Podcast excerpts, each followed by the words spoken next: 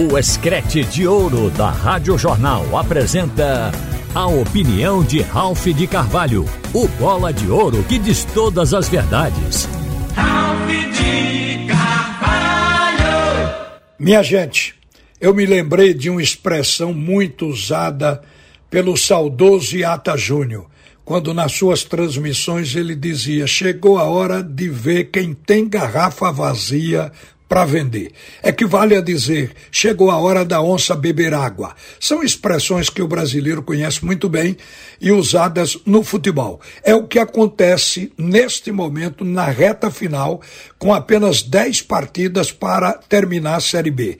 Vocês sabem que no momento o Vitória é o líder com 52 pontos, em seguida o Guarani com 50 pontos é o segundo colocado, o Sport é o terceiro com a mesma pontuação do Guarani, o que coloca o Guarani no segundo posto é o saldo de gols, e em quarto neste momento está o Novo Horizontino, que depois de uma vitória avassaladora, depois de esmagar, de amassar o time do Ceará por 4 a 1, na última partida da 28ª rodada, o Novo Horizontino tirou o Criciúma da quarta, jogou para a quinta posição e assumiu o G4.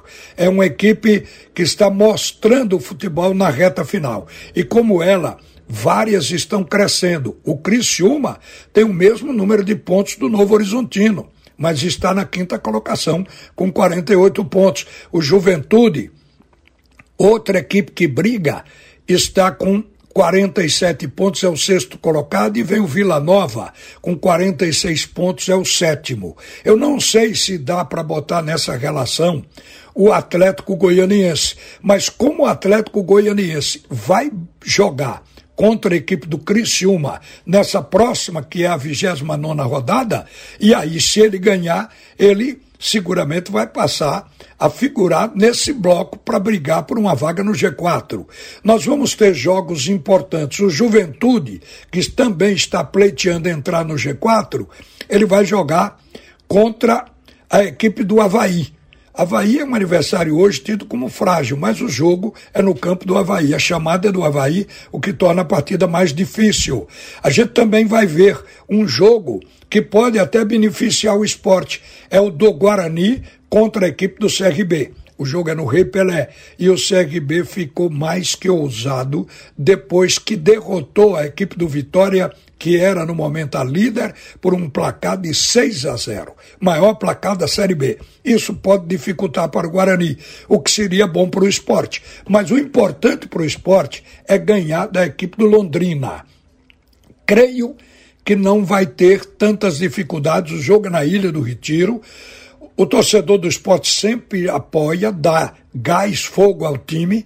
Isso tudo tem funcionado bem. Por isso o esporte figurou como o melhor mandante durante muito tempo desse campeonato brasileiro.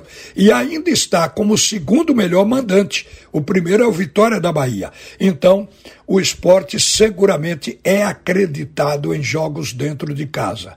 Mas como a gente falou, o esporte não fica olhando apenas o fato do dia a dia dos outros. O que o esporte tem que fazer é a sua parte. É ganhar mais 13 pontos, porque, como a gente falou ontem aqui, com 63 pontos, a equipe tem probabilidade de subir para a Série A. 63 pontos é a pontuação para um quarto colocado. Quer dizer, pode exigir 64, como pode entrar com 62. É um ponto a atingir, 63 pontos. E a gente falou também que o esporte pode conseguir isso dentro de casa. A gente está vendo que a briga ela vai seguir, porque a gente vê que nessa reta final as equipes aparecem com o futebol em evolução e essas são as equipes temidas. Por isso é que quem está dentro do G4 não pode parar de pontuar. Esse é o papel do esporte. Creio que o treinador para o jogo com Londrina deva repetir a mesma equipe, com exceção de Eduardo, mas quem terminou o jogo foi o venezuelano Rosales, ele deve ser o lateral direito, que seria a única mudança. E o que pode também o técnico fazer é balancear no meio-campo, como ele fez na partida contra o ABC, ele pode tirar o Jorginho e dividir o tempo com Diego Souza. O Diego Souza não tem condições, todo mundo sabe, para 90 minutos, mas pode ser que tenha para jogar 35, 40, 45 minutos. Então vamos imaginar que possa entrar ali no lugar do Jorginho, porque Jorginho também não tem terminado os jogos. O ritmo dele sempre cai a partir da metade do segundo tempo. Então a gente percebe que ali dá para o técnico fazer aquilo que ele gosta muito, de usar dois jogadores numa mesma posição, como ele fez muito tempo com Eduardo e Everton, como ele também fez isso e vem fazendo com Labandeira e Edinho, agora pode fazer inclusive com Wagner Love e Diego Souza, que os dois são da mesma posição. Mas aí seria diminuir a força do esporte. O ideal é ter o Diego Souza junto com o Wagner Love na mesma equipe. E por isso o lugar mais propício seria o lugar de Jorginho, porque o Diego faz esse papel de meio-campista muito bem, articula e chega na área. Na troca de passe com o centroavante, ele pode estar no momento de finalizar, como Wagner Love também. Então, a gente espera que tudo isso fortaleça o esporte e melhore. Depois de seis rodadas, onde apenas uma o esporte apresentou bom futebol, que foi contra o Criciúma, nas demais não. O esporte agora está gerando a expectativa de que, além do placar, ele possa ter também bom desempenho.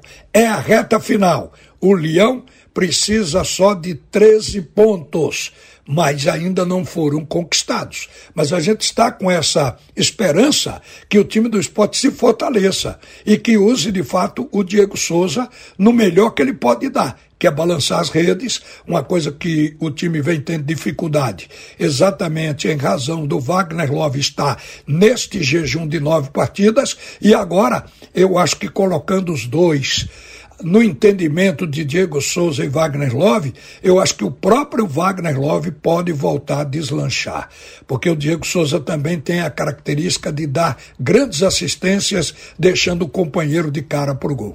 Que assim seja e que a gente tenha um representante na Série A para enaltecer o futebol de Pernambuco no ano que vem. Uma boa tarde, minha gente.